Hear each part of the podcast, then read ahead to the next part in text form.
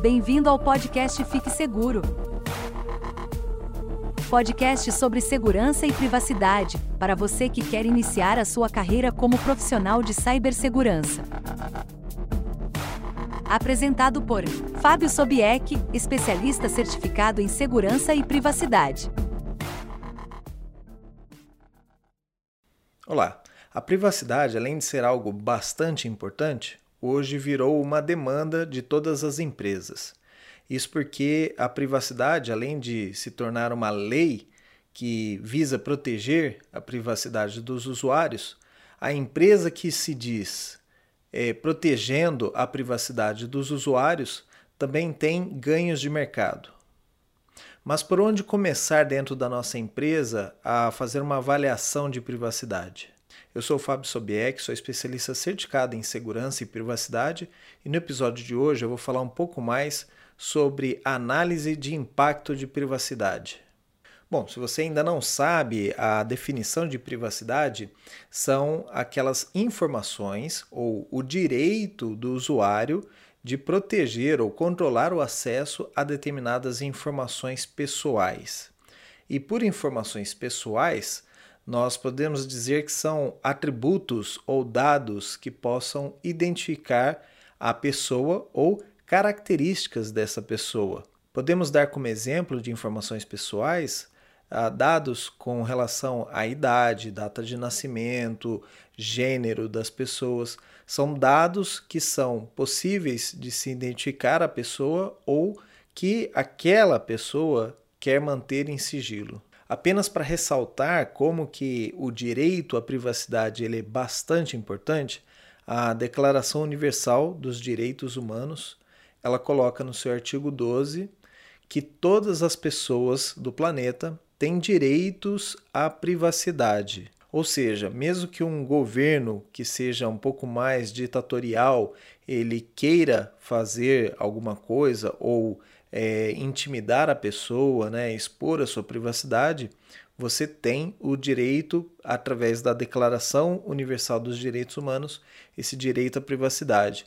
E aí você pode buscar fora do seu país é, por opções que possam proteger esse seu direito. Vale lembrar que a gente tem uma trágica página da nossa história onde é, alguns países perseguiram pessoas por sua nacionalidade ou religião.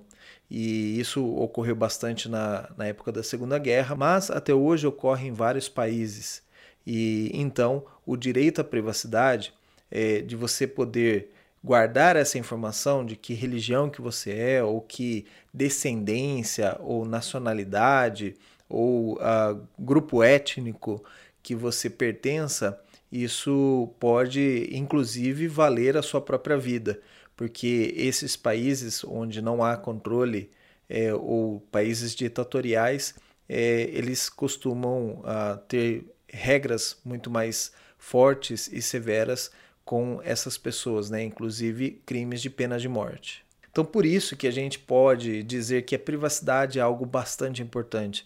E toda vez que a gente vê uma pessoa dizendo que ah, minha vida é pública, eu não me importo com a minha privacidade, eu costumo repreender essa pessoa ou explicar melhor, porque é, parece que a, essa pessoa que diz isso não tem noção real do que, que é privacidade, né? Você poder proteger os seus dados e como isso pode te afetar. Como, por exemplo, é, se você tem um diagnóstico de uma doença e um seguro-saúde diz que você não vai, não vai custear os seus uh, cuidados médicos por conta de uma doença pré-existente, essa é uma informação privada. Então, por exemplo, se eh, as empresas de seguro-saúde começarem a adquirir bases de dados que contenham esse tipo de informação, eles podem alegar no futuro, por exemplo, que você já tinha uma doença pré-existente, ou, por exemplo, um medicamento que ele é específico para um tipo de pessoa e aí o, o, órgão farmacêutico, né, a empresa farmacêutica descobre que você tem essa necessidade por uma, uma informação pessoal e privada sua, é, ela pode te cobrar mais caro por esse medicamento. Então, são esses detalhes, e, e aí as pessoas não têm essa noção do quão a privacidade é importante para elas. E ao final, se a pessoa ainda persiste dizendo que privacidade não é tão importante, que a pessoa tem é, a vida aberta, eu convido essa pessoa a me dar aí 10 minutos de um celular é, aberto. Então, se a pessoa diz que não tem problemas com privacidade, então me empresta o seu celular por 10 minutos e deixa eu dar uma olhada em fotos ou histórico de navegação ou e-mails e mensagens que essa pessoa trocou. É nesse momento que as pessoas valorizam e se dão respeito à sua própria privacidade. Como você já deve saber, no, na Europa e aqui também no Brasil, nós temos agora legislações específicas que visam proteger a privacidade. Isso porque é, o mercado, as empresas, elas são livres para fazerem o que bem entendem. Né? As pessoas também são livres. É, com relação aos países, os países, para eles tomarem uma ação ou alguma coisa, é necessário ter uma lei. Esse é o fundamento jurídico. Né? Então, por isso, como as empresas são livres, elas antigamente podiam fazer o que bem entendessem ou aquilo que desse mais dinheiro em cima das suas informações. Então, as leis como GDPR na Europa ou LGPD aqui no Brasil, que é a Lei Geral de Proteção de Dados, elas visam proteger o consumidor ou a parte mais fraca nessa relação entre empresas e consumidores e clientes nessa equação. Então, uma empresa, por exemplo, antes da LGPD, ela poderia pegar a sua base de clientes e vender essa base de dados, não para uma, obviamente não para um concorrente, mas para uma empresa que vende um serviço similar ou correlacionado. Vou te dar um exemplo bem simples para você poder entender.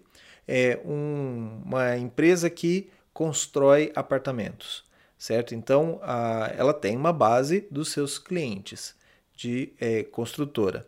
Mas, por exemplo, essa empresa ela não trabalha com decoração ou arquitetura para fazer a decoração do ambiente. Uma construtora, quando ela te entrega um apartamento, quando você compra, ela entrega esse apartamento, vamos dizer assim, é, ainda não apropriado para se morar você precisa colocar um piso ou alguma coisa. Então você vai executar um trabalho de arquitetura ou remodelagem desse apartamento, ou, por exemplo, é, ou mesmo a colocação de móveis nesse apartamento.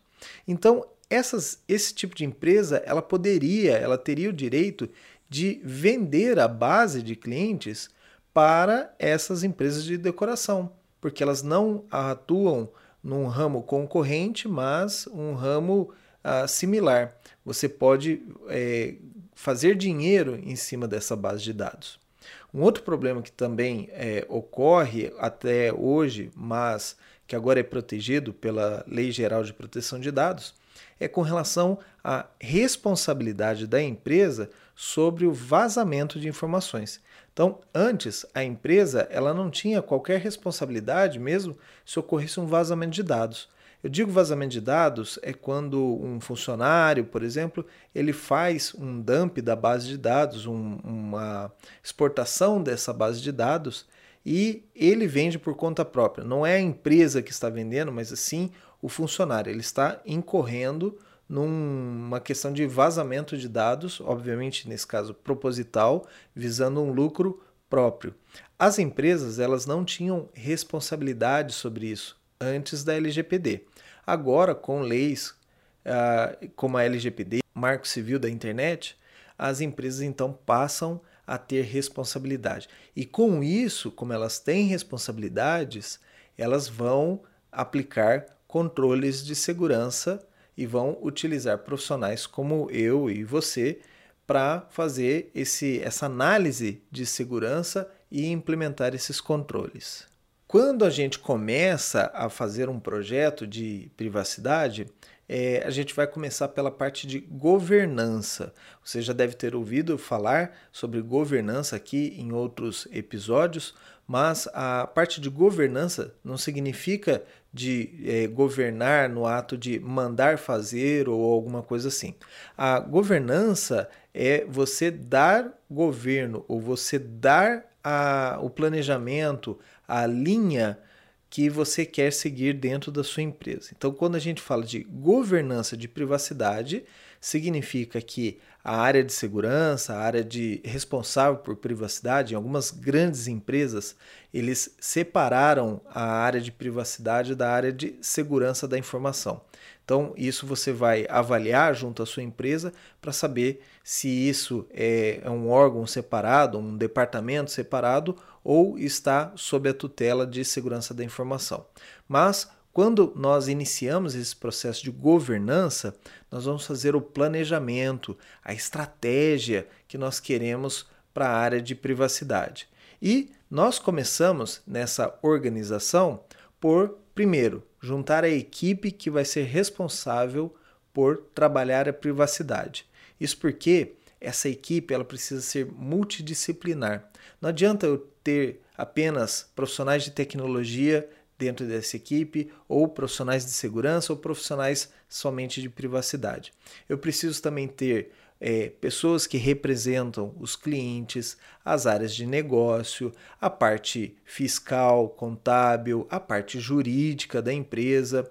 Se nós vamos trabalhar leis, obviamente nós temos que ter o apoio da área jurídica da empresa que vai traduzir aquelas leis ou vai avaliar o impacto judicial. Se a empresa for processada, por exemplo, aonde que o jurídico vai buscar informações e apoio para sustentar uma defesa num tribunal? Então é por isso que o jurídico ele precisa estar tempo todo nesse processo de privacidade porque tem muito a ver com obrigações legais que a empresa tem para o mercado, para a sociedade. Então, uma vez que você junta toda essa equipe e você define o que, que você quer fazer, né, o planejamento, ó, nós vamos sair é, do estado atual até um, um modelo mais maduro de privacidade, nós vamos entender os pontos que a gente precisa cobrir dentro da empresa. Então, definido aí o caminho, nós vamos entender as nossas responsabilidades, cada um dentro da sua equipe ali do projeto ah, o que, que cada um vai fazer, o que, que a empresa precisa cumprir, então por isso o jurídico, né, e outras áreas. E uma vez que você defina essas responsabilidades, a gente já pode começar. Então, a, o próximo passo aqui para começar é saber aonde está a informação, qual o tipo de informação e o que deve ser protegido. Então, esse mapeamento de informação ele é, normalmente ele é muito trabalhoso dentro das empresas. Isso porque nem sempre nós temos todas as informações de maneira estruturada ou em bancos de dados. Às vezes nós temos informação em relatórios impressos, em papel. E isso também deve ser levado em conta. Não é a, área de privacidade não vai lidar apenas com tecnologia, mas informações que estão, por exemplo, impressas em formulários, em relatórios isso também é controlado pela área de segurança da informação ou a área de privacidade.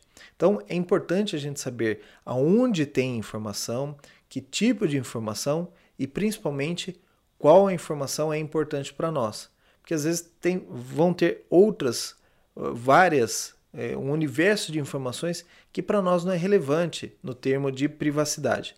Então a gente precisa entender o que, que é informação relevante para a privacidade. E depois que nós sabemos qual é a informação, onde ela está, é, o que é relevante ou não, nós vamos pensar em como isso afeta o dia a dia da empresa, como isso afeta os nossos clientes, os nossos funcionários, todas as pessoas envolvidas. Lembrando que a Lei Geral de Proteção de Dados, ela fala que toda empresa ou pessoa natural, ela tem obrigação de proteger as informações pessoais de outras pessoas naturais ou outras pessoas jurídicas. Então, a lei fala de pessoas. As pessoas podem ser tanto pessoas físicas quanto jurídicas. Então, esse é um ponto bem importante para a gente ter em mente quando vai fazer um, um planejamento da área de privacidade. E aí, quando você tem todo esse material, a gente chega no ponto onde é principal aqui para nós nesse episódio. Nós vamos desenvolver o relatório ou a análise do impacto de privacidade. Em inglês, essa sigla ela é chamada de PIA, PIA, e vem dos termos em inglês Privacy Impact Analysis. Então, muitas vezes, quando você ler documentações ou termos de privacidade em inglês e ver o PIA, você sabe que é esse relatório, esse documento de análise de impacto de privacidade. Então, ah, o que, que deve ter dentro desse relatório? Né? Vamos começar então por qual informação pessoal está sendo coletada. Então, a gente fez esse exercício antes de saber aonde está a informação ou que tipo de informação nós temos.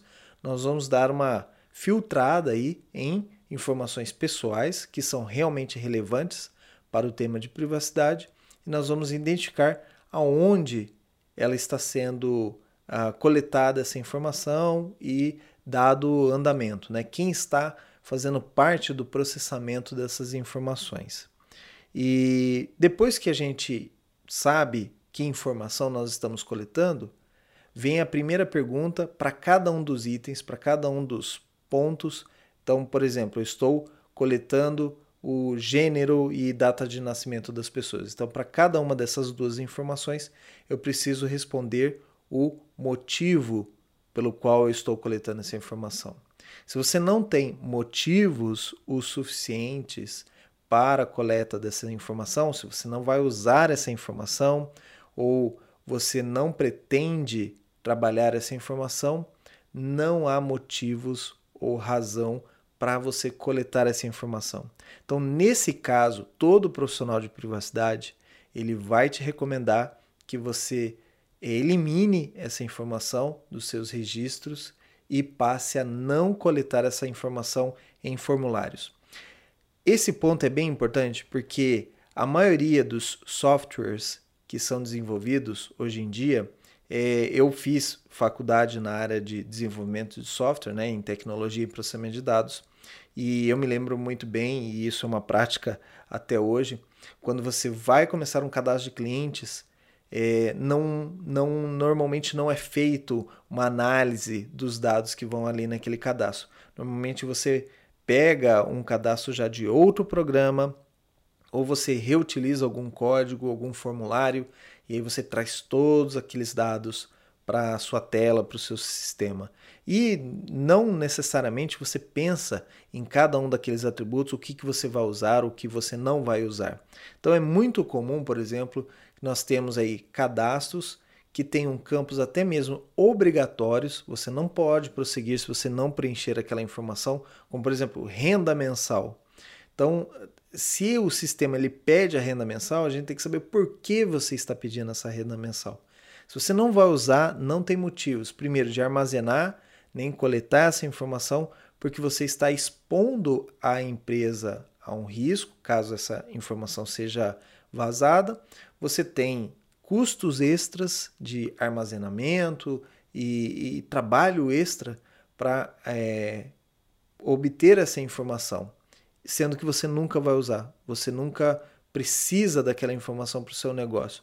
Ah, mas eu já ouvi várias vezes. Mas e se lá na frente eu precisar dessa informação? E se depois eu precisar lançar um projeto ou um novo produto para minha empresa e eu preciso dessa informação? Bom, se você chegar nesse momento de precisar dessa informação, você vai fazer uma alteração no seu documento de análise de privacidade, você passa a incluir essa informação e a partir desse momento você passa a coletar essa informação.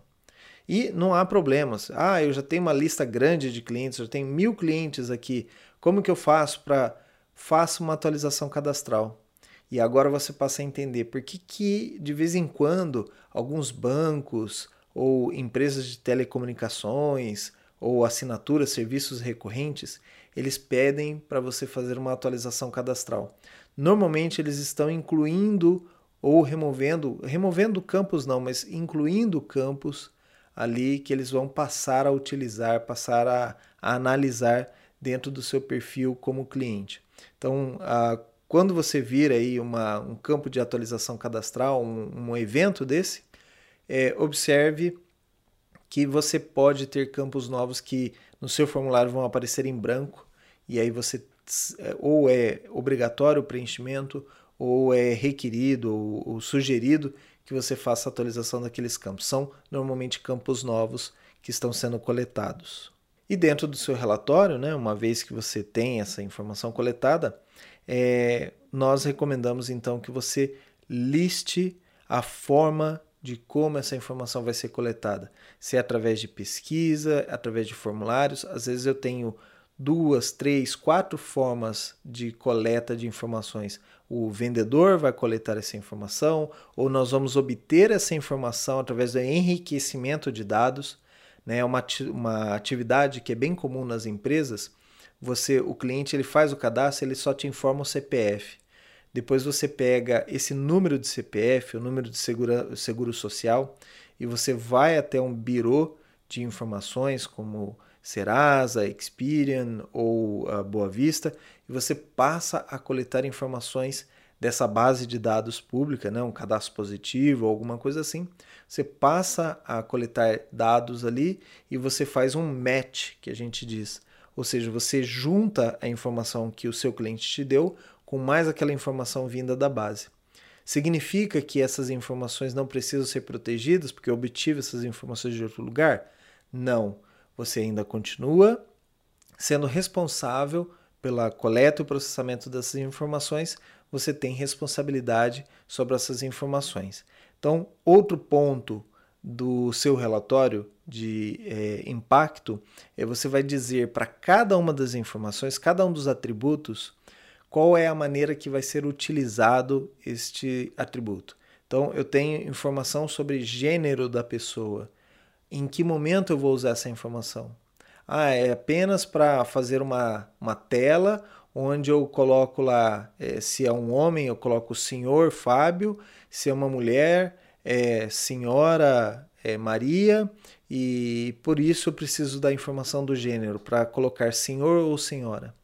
Então, ah, é uma informação que eu normalmente não recomendo que você armazene para isso, e você possa usar um pronome mais uh, genérico, né? um pronome é, neutro para se referir ao cliente, à pessoa, e, e, dessa maneira você não precisa armazenar informação sobre gênero, porque essa é uma informação bastante pessoal e normalmente o, uma avaliação de privacidade vai pegar nesse ponto. O próximo passo é informar como essa informação vai ser acessada. O que, é o acesso à informação? Se eu tenho sistemas que vão a, acessar esse banco de dados, se são múltiplos sistemas, se são sistemas que estão dentro da empresa ou fora da empresa, ou na nuvem, ou de parceiros, como que essa informação ela vai circular dentro da empresa? Como vai ser o acesso? Ah, é, eu tenho acesso, mas é necessário fazer uma autenticação, é necessário usar uma criptografia. Então você vai dizer como essa informação vai ser acessada. É, o próximo item aqui da minha lista é como ela vai ser compartilhada. Então muitas vezes é, as empresas elas trocam informações entre parceiros, entre fornecedores de informação, como eu, eu expliquei aqui o caso do enriquecimento de dados com base em informações do Serasa, para você buscar essas informações do Serasa, você vai precisar enviar para eles o número do CPF. Nesse momento, a sua empresa ela está compartilhando aquela informação com um vendedor, um fornecedor externo. Então, o seu cliente ele não autorizou a, o Serasa Experian a ter os dados ou a ter aquele CPF. Você está compartilhando. Então, indiretamente, o seu cliente ele vai fazer essa autorização. Né? Então, por isso que é necessário que a gente colete é, a autorização do cliente para fazer o armazenamento, o compartilhamento de informações com fornecedores externos. E o cliente precisa estar ciente que isso está ocorrendo. E aqui a legislação, LGPD, a qualquer momento você como consumidor, você pode solicitar para a empresa onde você é, tem seus dados, por exemplo, um plano de saúde, um banco, você pode solicitar a eles um relatório de é, com qual empresas a, a empresa onde você tem conta compartilhou as informações. Então eles são obrigados a te informar isso isso está na lei. O próximo item que precisa constar no seu a sua análise de impacto de privacidade é como as informações serão protegidas. Não é armazenado, como elas serão protegidas. O armazenado é o próximo item. Então você vai também explicar é, em que mídias, em que formatos, em que modos você vai armazenar essas informações, se ela vai estar criptografada, se ela vai estar em texto limpo, ou a unidade é criptografada, ou a unidade, a mídia, ela fica num local protegido. Então você vai explicar como vai ser armazenada essa informação e como ela vai ser protegida. Então, por exemplo, eu tenho um formulário que o, os pais de um aluno, por exemplo, eles preencheram com os dados da, de uma criança. Todos os dados de criança são dados pessoais. Não interessa se são ah, é gênero, data de nascimento. Não. Todos os dados relacionados a menores de idade, de acordo com a LGPD, são dados pessoais. Então precisam ser protegidos e a, quem autoriza a coleta ou quem autoriza o uso de dados de menores é o responsável direto por aquele menor, ou seja, o pai, a mãe ou quem tem a guarda do menor, a responsabilidade civil sobre o menor é que faz a autorização do uso de informação. Mas se você tem ali um formulário impresso e a pessoa escreveu manuscrito, como eu expliquei, é uma informação e precisa ser protegida. Então você vai explicar como essa informação vai ser armazenada dentro da sua empresa, em que como vai ficar numa pasta, num ambiente protegido e como é feita então essa proteção. Eu tenho um funcionário na porta, eu tenho ah, um sistema de autenticação baseado em crachá e somente algumas pessoas têm acesso à sala onde ficam esses documentos impressos. Então, isso tudo eu preciso listar também no relatório de impacto de privacidade. Outro ponto bastante importante, um capítulo dentro desse relatório de impacto de privacidade, você precisa determinar os riscos à privacidade. Então, eu tenho toda essa informação, eu te disse como ela é protegida, como ela é armazenada, mas qual é o risco real que a minha empresa tem? E isso vai depender do tipo de empresa que você está fazendo o relatório. Porque se é uma empresa, por exemplo, militar, ela vai ter condições mais é, drásticas quando ela estiver, por exemplo, num país estrangeiro ou numa situação de zona de guerra, é, e aí você tem que demonstrar como essas informações é, vão estar em risco. Ah, eu tenho risco de uma tomada, de um terrorismo, um ataque ou alguma coisa assim, e essa informação pode ser é, vazada, né? Eu tenho riscos a essa informação. Mas numa empresa, por exemplo, num banco, aqui dentro do nosso país, como que quais são os impactos, né? Os riscos. Ah, o risco de um vazamento interno, ou um risco, por exemplo, de é, um ataque hacker ou alguma coisa assim, um, um criminoso invadir o, o, o sistema e obter essas informações. Então você vai determinar os riscos de acordo com a sua empresa e o impacto, né? O que, que acontece se um, um, um, dump da minha base, né, os dados de uma base de dados, eles forem vazados, né? Qual é o impacto disso? É, com relação à informação, o que ocorre, por exemplo, se é, uma lista de pacientes e diagnósticos de um exame de oncologia, né, um exame de câncer, vazarem. Então, a, o próprio paciente ele pode ser afetado porque ele não gostaria de revelar aquela, aquele resultado do exame para a própria família, por exemplo, é um direito que a pessoa tem. E se os dados forem vazados, ele corre um impacto aí direto uh, com a família dele. Então você tem que, no âmbito da empresa, listar os riscos que cada informação tem, os riscos de privacidade e o impacto se esses riscos vierem a acontecer, certo? Então eu disse que eu posso perder a informação. O que, que acontece com a minha empresa e com os dados, né? Se eu perder, né, com meus clientes, como que eu vou dar atendimento aos meus clientes se eu perder essa informação?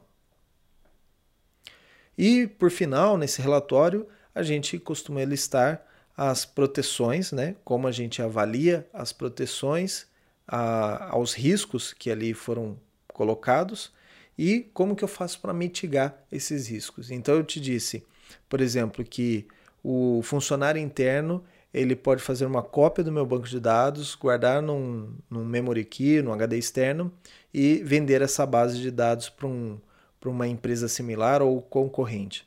Então, é, como que eu faço para mitigar esse risco? Como que eu faço para evitar que os meus funcionários façam isso? Ah, eu defini lá um plano que eu vou remunerar bem meus funcionários. Isso é muito subjetivo.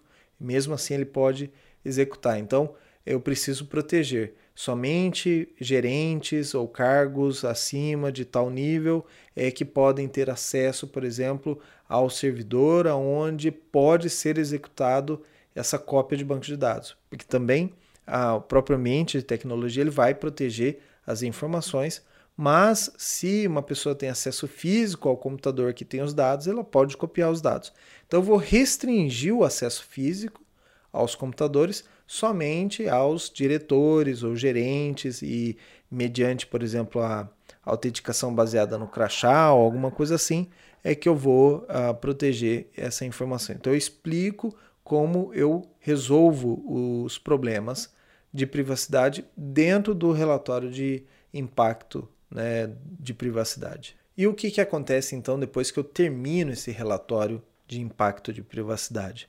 eu preciso disponibilizar esse relatório para toda a minha empresa. Então, eu vou escolher as pessoas ou as áreas que precisam ter acesso àquelas informações, preciso estar conscientes de qual informação, aonde está a informação, como são aplicados os controles é, e vou repassar esse relatório. Então, fazer o relatório de impacto de privacidade e deixar ele lá guardadinho na empresa ou arquivado não vai te ajudar. Você precisa que esse relatório ele circule dentro da empresa, principalmente com as pessoas envolvidas, né? Em alguns casos, por exemplo, as empresas tornam a leitura e a ciência do relatório obrigatórias para pessoas que estão impactadas, como por exemplo, desenvolvedores. Então, eu tenho uma equipe de desenvolvimento de software, eles vão trabalhar com os dados sensíveis. Essa equipe inteira, ela precisa ler o documento, entender o documento e é, dar ciência, por exemplo, assinar é, um termo que ela leu o, o, o relatório de análise de impacto de privacidade e vai tomar os controles, é, vai tomar cuidados que são ali colocados e exigidos. Então, ah, nessas, nesses momentos aí, a empresa precisa ter esse processo, né, que vá mostrar o relatório e, inclusive, é, coletar a assinatura das pessoas dizendo, olha, eu li o relatório e entendi o relatório. Esse relatório de impacto de privacidade, ele também ele pode, ele pode mudar conforme a empresa muda, conforme novas informações são coletadas e tudo mais. Então é importante que você defina um período de revisão do documento. Então a gente costuma ler esse documento todos os meses, pelo menos, e definir uma revisão aí trimestral. Ou, ah, em alguns casos, uma empresa que tem bem menos informação ou um relatório mais simples, essa revisão ocorre semestralmente mas uh, não anualmente já é um tempo muito grande entre uma leitura e outra e, e fazer essa avaliação. Então a gente recomenda aí que você faça leituras mensais para saber se está tudo ok, se precisa mudar alguma coisa que está muito crítico para a empresa, mas fazer uma revisão sim com várias pessoas, da mesma forma que nós elaboramos o relatório inicialmente com uma equipe multidisciplinar, a revisão do documento de privacidade, é importante que ele seja feito de novo com essa equipe multidisciplinar, para que novos fatos, é, novas informações objetivos, missão, uh, valores da empresa estejam refletidos também nesse documento e atualizados. E por último, e não menos importante, é, não basta ter o relatório apenas para cumprir tabela. Você precisa seguir o que você colocou no seu relatório e é, aplicar aquilo que foi proposto. Então, se no relatório você diz que você tem um processo, por exemplo, de eliminação de disco rígido e que nesse processo você limpa o disco rígido antes de uh, descartar o, o hardware, então você precisa executar e validar que isso está sendo feito.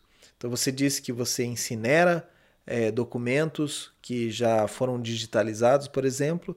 Então você tem que garantir que esse processo de incineração ou de destruição de documentos através de um, uma picotadora de papel, ele está sendo aplicado na empresa, está sendo executado com sucesso, as, os funcionários estão treinados, porque a gente sabe, trocam os funcionários, um funcionário novo, ele não está a par dos controles de segurança e ele passa a ignorar algumas atividades. E isso expõe a empresa em risco. Então, faça então a monitoramento para saber se aquilo que você colocou no documento está sendo aplicado ou não.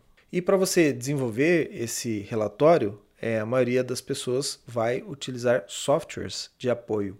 Né? A boa parte das empresas utiliza um editor de texto simples e cria o programa, a avaliação, desde o zero, uh, usando aqueles tópicos que eu citei aqui ao longo do episódio. Né? Então, define aí mais ou menos um template com base em outros relatórios que eles viram de outras empresas e desse template uh, vai modificando para se tornar realidade. Então, a maioria das empresas utiliza o, o editor de texto para fazer isso.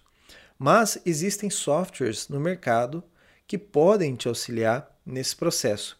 Estes softwares eles vão trazer templates já de outros clientes, de empresas similares, e aí com base nesse template você dá segmento.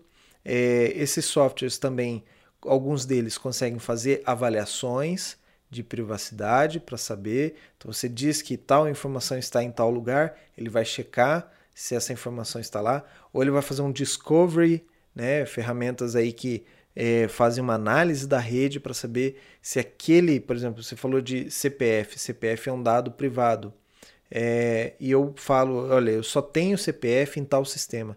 Então ele vai procurar em outros sistemas para saber se ali também não tem dados de CPF, de gênero, data de nascimento, dados pessoais ah, dos clientes, funcionários e todas as pessoas que nós temos que é, lidar e tomar cuidado nessa questão de privacidade.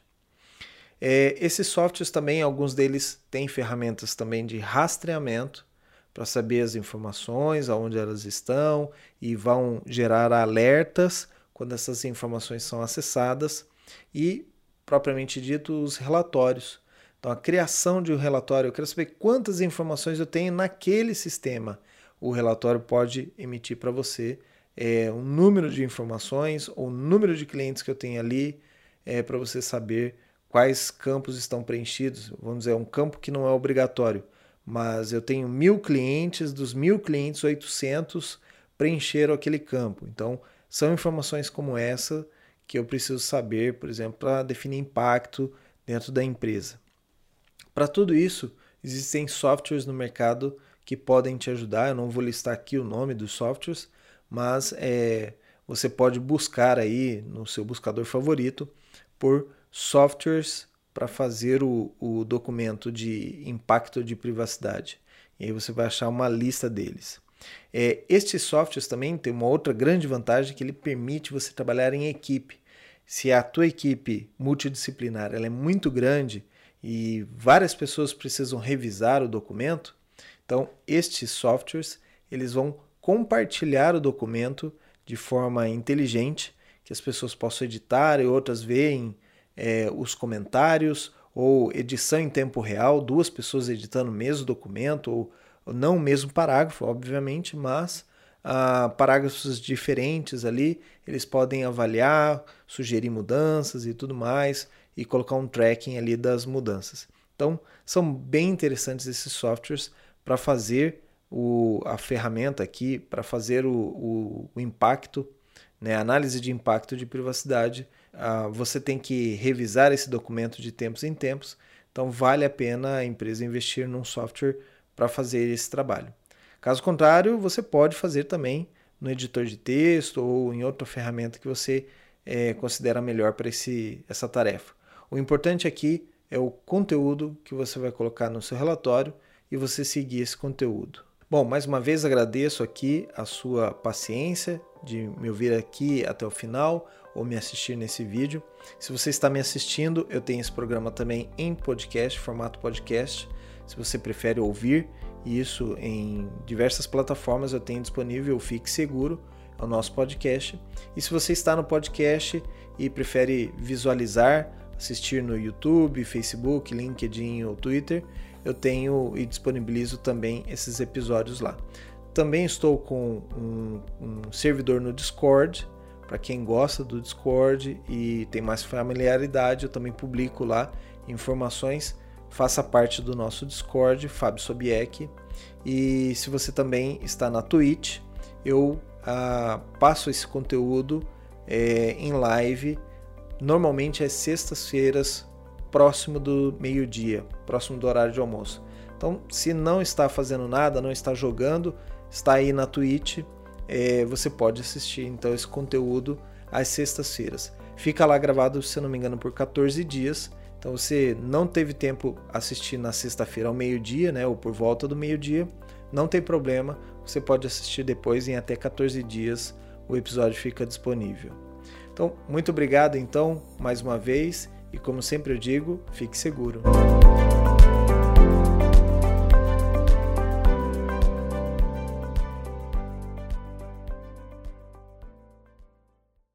Você ouviu o podcast Fique Seguro, apresentado por Fábio Sobieck. Acesse www.sobieck.net/cine e cadastre-se como membro. Você receberá semanalmente dicas e detalhamento de requisitos de vagas de segurança da informação, entre outras informações.